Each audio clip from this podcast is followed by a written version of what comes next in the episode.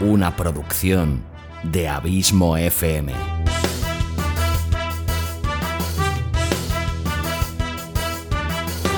¿Quieres disfrutar de tu tiempo libre escuchando grandes historias, audiolibros y relatos? Un podcast literalmente literario.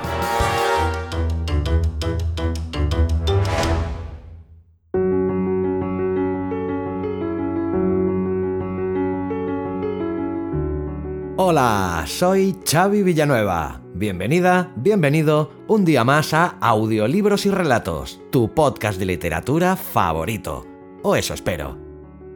Capítulo 15 de esta quinta temporada, 165 en el cómputo total de este humilde podcast y último capítulo de este año 2022 que se nos acaba y hoy toca capítulo de promoción de la colección La Dimensión Desconocida, y he optado por un precioso relato de temática navideña que estoy convencido que te va a encantar porque, como en el relato de la semana pasada de Paul Auster, hay una historia muy bonita y sentimental de por medio, pero también está muy presente el ácido e irónico sentido del humor tan característico de Rod Serling y el capítulo que hoy te traigo se titula La Noche de los Mansos. Quinto capítulo ya del total de ocho que acabarán conformando esta colección de la dimensión desconocida. Y por situarte un poquito, pues en la historia estamos en la noche de Nochebuena. Y Henry Corbin, que es un pobre hombre al que la vida no le va precisamente muy bien, que digamos, nos lo encontramos vestido con un gastado y holgado traje de Papá Noel, acabando de gastar sus últimos dólares en un sándwich y seis copas en el bar del barrio. Corwin llega una hora tarde y obviamente borracho a su trabajo de temporada como Papá Noel en unos grandes almacenes. A partir de aquí, pues la historia toma unos vericuetos que es mejor que conozcas escuchando el relato.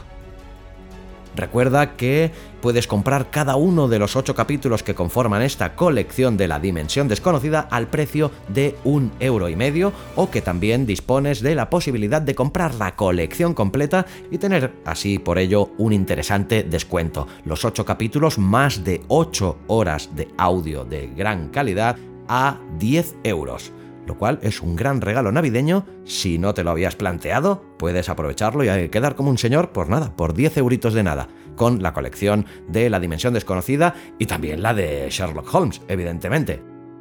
Te dejo con un amplio resumen de este relato que en su totalidad dura 58 minutos. Espero que te guste y lo disfrutes tanto o más como he disfrutado yo, creándolo especialmente para ti. Pues nada, antes de alargarme más y de dejarte ya con el relato, quiero anunciarte que quien habla se toma un par de semanitas de vacaciones y que este podcast no volverá a publicar un nuevo relato hasta el lunes 16 de enero. Y antes de despedirme, desearte que tengas una fantástica salida de este año 2022 que nos abandona y afrontes de la mejor manera posible la entrada de ese 2023 que está a punto de nacer. Un fuerte abrazo y como siempre gracias por tu fidelidad, tu constante apoyo y por hacerme sentir tan feliz sabiendo que este podcast te gusta, te acompaña y te sirve de entretenimiento. Hasta el año que viene, larga vida al podcasting y larga vida a la audioliteratura. ¿Y por qué no? A audiolibros y relatos también.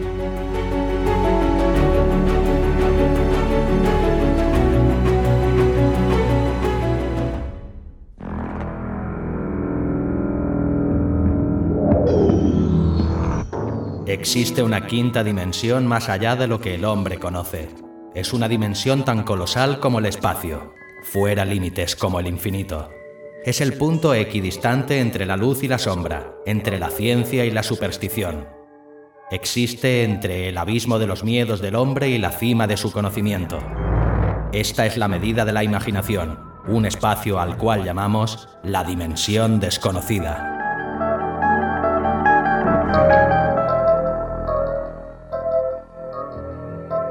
La Noche de los Mansos.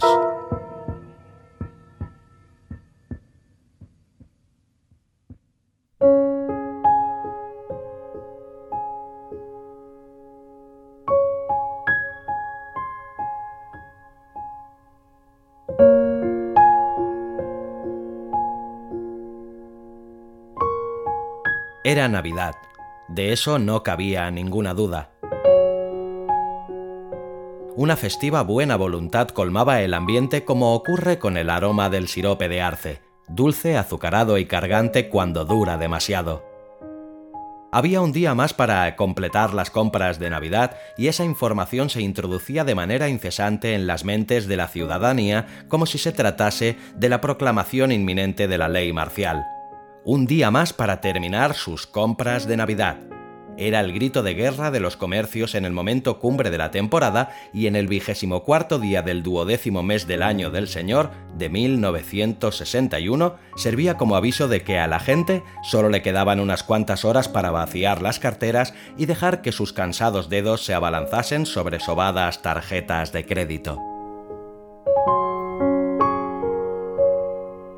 Un día más para terminar sus compras de Navidad.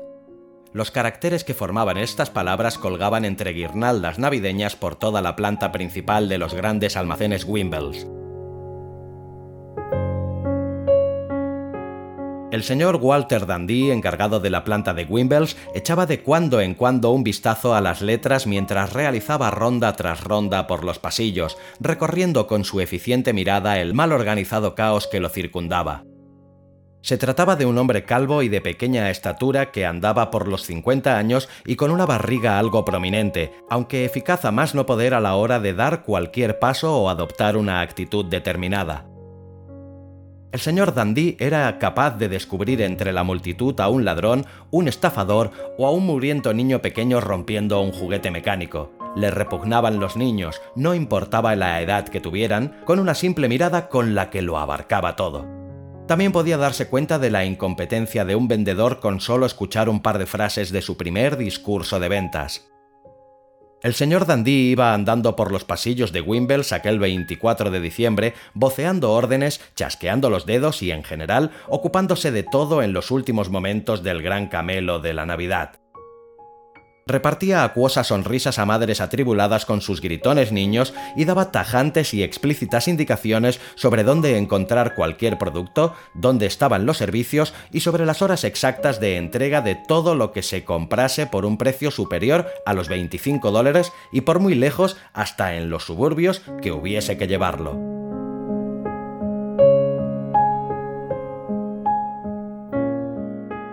Al pasar junto a la sección de bolsos de señora, cuando se dirigía al departamento de juguetes, se dio cuenta de que la silla de Santa Claus estaba vacía. Una de sus ralas y pequeñas cejas, que formaba una ridícula inclinación sobre un ojo azul diminuto, se disparó hacia arriba como signo de la inquietud que se había suscitado rápidamente en él. Sobre la silla había un cartel que decía Santa Claus volverá a las seis.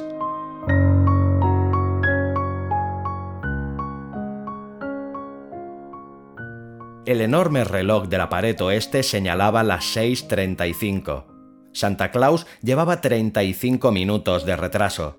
En el bien redondeado abdomen del señor Dandy, una incipiente úlcera le daba pequeñas punzadas en el hígado. Eructó y notó que la furia iba cobrando cuerpo como una pequeña llama de pronto avivada por un fuelle. Aquel maldito Santa Claus era una desgracia para la empresa. ¿Cómo se llamaba? ¿Corwin? Aquel maldito Corwin había sido el Santa Claus menos digno de confianza que habían contratado jamás. Sin ir más lejos, Dandy lo había visto el día anterior sacar una petaca y dar un trago nada sutil en medio de un grupo de niñas de no más de 10 años. Dandy le lanzó una mirada heladora que congeló a Corwin en plena ingestión de líquido. El señor Dandy era famoso por sus miradas heladoras. De jovencito, ya hacía treinta y tantos años en la escuela militar, había llegado a ser sargento mayor en cuarto curso, el único chico sin condiciones atléticas que logró alcanzar tal honor gracias a la heladora mirada que después llevó consigo a lo largo de toda su carrera profesional. Constituye una compensación por el hecho de no medir más de un metro setenta y dos y tener el tipo de una botella de Coca-Cola. En ese momento sentía una gran frustración por no poder dar rienda suelta a su ira, así que recorrió el lugar con la mirada hasta que vio a la señorita Wilsey, de la sección de bisutería, acicalándose ante un espejo. Se acercó como un animal se acercaría a su presa, la petrificó con su mirada y anunció. ¿No tiene nada mejor que hacer, señorita Wilsey, preparándose para un concurso de belleza? Hay clientes esperando. Tenga la amabilidad de atenderlos. No se quedó más tiempo que el que fue suficiente para ver que el rostro de la chica perdía todo su color mientras regresaba rápidamente a su sitio tras el mostrador. Entonces se dio la vuelta para mirar de nuevo la silla vacía y maldijo al Santa Claus errante que ya llevaba 38 minutos de retraso.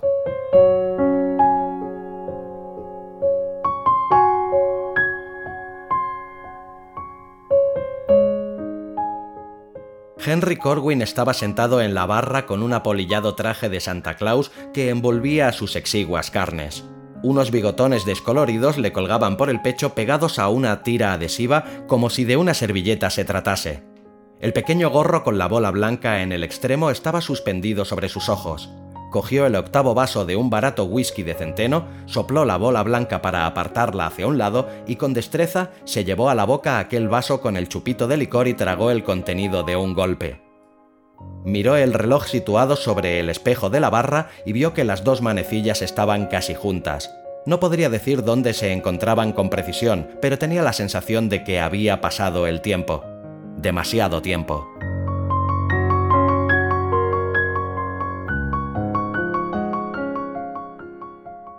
De repente tuvo conciencia de su imagen reflejada en el espejo y se dio cuenta de que no estaba lo bastante borracho porque aún parecía una caricatura. El uniforme de Santa Claus procedente del alquiler de disfraces Kaplan's Classy no solo había visto días mejores, sino también muy lejanos. Era de algodón de muy poco grosor, remendado y vuelto a remendar. El color se había ido diluyendo hasta convertirse en una especie de rosa enfermizo y la banda de piel blanca parecía algodón con el que se hubiera cebado el gorgojo. El gorro estaba muchas tallas por debajo de la suya y en realidad era un fez Schreiner adaptado al que le habían quitado la insignia. El rostro que le devolvía la mirada poseía unos ojos de amable apariencia y una cálida sonrisa algo torcida mostraba unas pequeñas arrugas en ambos extremos de la boca y hacía que uno deseara sonreírle a su vez. Corwin solía contemplar su rostro con indiferencia, rara vez se fijaba bien en él. En aquel momento le preocupaba más el disfraz, lo toqueteaba con los dedos y su tacto percibía lamparones de chupa chups más que considerables, manchas de helado que ya llevaban allí una semana y algunos agujeros de nuevo cuño lo bastante grandes para mostrar los dos cojines que se había atado por encima de la ropa interior. Apartó los ojos de su reflejo y señaló el vaso vacío. El camarero se acercó a él e hizo un gesto mirando al reloj. Me dijiste que te avisara cuando fueran las seis y media anunció. Son las seis y media. Corwin sonrió y asintió. Eso es, ni más ni menos, reconoció. El camarero se hurgó en los dientes. Ahora, ¿qué te ocurre? ¿Te conviertes en un reno? Corwin sonrió de nuevo. Ojalá sucediera algo así. Levantó el vaso. Uno más, eh, ¿vale? El camarero le sirvió un trago. Son nueve copas y un sándwich. 4,80. Corwin sacó un billete de 5 dólares del bolsillo y lo puso sobre el mostrador.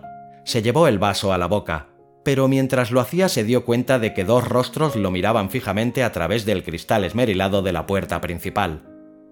Unos grandes ojos lo contemplaban con una atención embelesada y una veneración que les hacía contener el aliento, los ojos de cualquier niño que con la fe más pura sabía que existía un polo norte que el reno aterrizaba sobre los tejados y que los milagros bajaban por las chimeneas.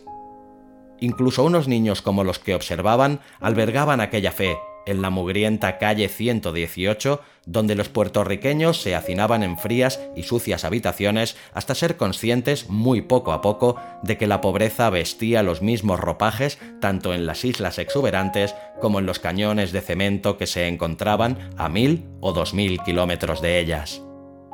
Corwin no tuvo más remedio que devolver la mirada a los pequeños rostros y sonreír.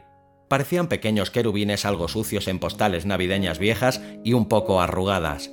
Estaban emocionados porque el hombre vestido de rojo los estaba mirando.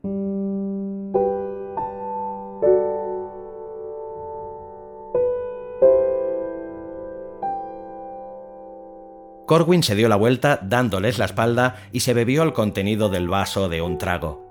Esperó un momento, después miró una vez más hacia la puerta. Las dos naricillas que se apretaban contra el cristal desaparecieron de repente, pero antes de irse saludaron al Santa Claus de la barra y Corwin también saludó. Miró el vaso vacío con aire pensativo. ¿Por qué crees que Santa Claus no existe de verdad? preguntó hablando al mismo tiempo al vaso y al camarero. El camarero, que estaba secando vasos, alzó la mirada con gesto de cansancio. ¿Qué? preguntó. ¿Por qué no existe un Santa Claus de verdad? Corwin señaló con la cabeza la puerta de entrada al bar. Para niños como los que están ahí. El camarero se encogió de hombros. ¿Qué demonios soy yo, Corwin? ¿Un filósofo? Miró a Corwin durante unos instantes. ¿Sabes cuál es tu problema? dijo. Estás dejando que ese ridículo traje rojo te suba a la cabeza. Cogió el billete de 5 dólares, lo anotó en la caja registradora y dejó el cambio ante Corwin. Corwin miró las monedas con una sonrisa algo torcida. ¿A cara o cruz? ¿Doble o nada? ¿Qué leches te piensas que es esto, Corwin? ¿Montecarlo? Vamos, fuera de aquí. Corwin se levantó con cierto titubeo y poniendo a prueba unas piernas que a duras penas lo sostenían. Entonces, satisfecho al ver que aún le eran útiles, cruzó el bar hasta llegar a la puerta y salió a la fría noche de nieve. Se abrochó el botón superior de la chaqueta de algodón y se caló el gorro tanto como era posible. Inclinó la cabeza hacia el viento helado y echó a andar por la calle.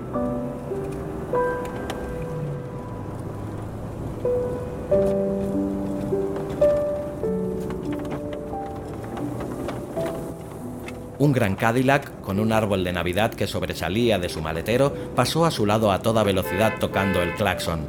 Un conductor enfadado, con la cara colorada, le gritó algo desde el coche que se alejó embalado.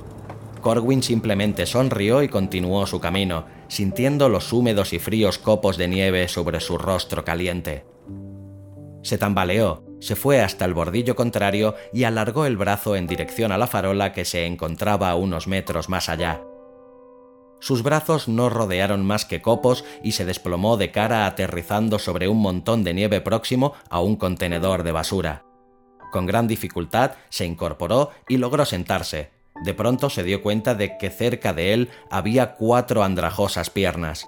Alzó la vista y vio a los dos escuálidos niños puertorriqueños que lo estaban observando desde unas diminutas caras oscurecidas por el contraste con la nieve.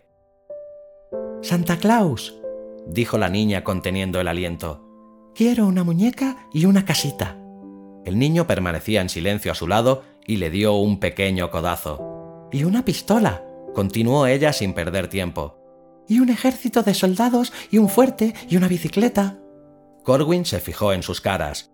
Ni siquiera su excitación, ni su exuberancia, ni la mirada universal que todos los niños poseen en la Navidad eran capaces de ocultar la delgadez de sus rostros ni la dulzura y la ternura que inspiraban podían esconder el hecho de que los abrigos le quedaban pequeños y eran demasiado finos para el tiempo que hacía. Entonces Henry Corwin comenzó a llorar.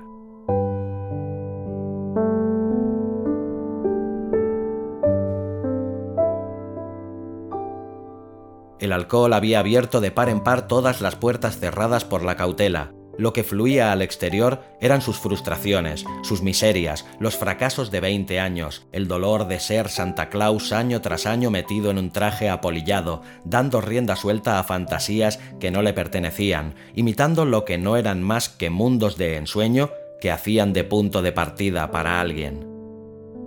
Henry Corwin extendió los brazos, atrajo a los niños hacia donde estaba y hundió su rostro primero en uno y luego en el otro, mientras las lágrimas le caían por las mejillas sin que fuera posible detenerlas. Los dos niños lo miraron fijamente, sin poder entender que aquel dios vestido de rojo que se dedicaba a repartir juguetes y a realizar maravillas increíbles pudiera estar sentado en un bordillo cubierto de nieve y llorase como lo estaba haciendo. ¿Por qué Santa Claus está llorando? susurró la niña al niño. Él contestó en inglés. No sé por qué está llorando. A lo mejor hemos herido sus sentimientos. Lo contemplaron durante un rato hasta que los sollozos fueron desapareciendo y los soltó. Se tambaleó al ponerse de pie y se alejó de ellos andando por la calle. Aquel hombre enjuto y desastrado con la cara mojada, cuya mirada daba a entender que se creía el culpable de todas las penas del mundo.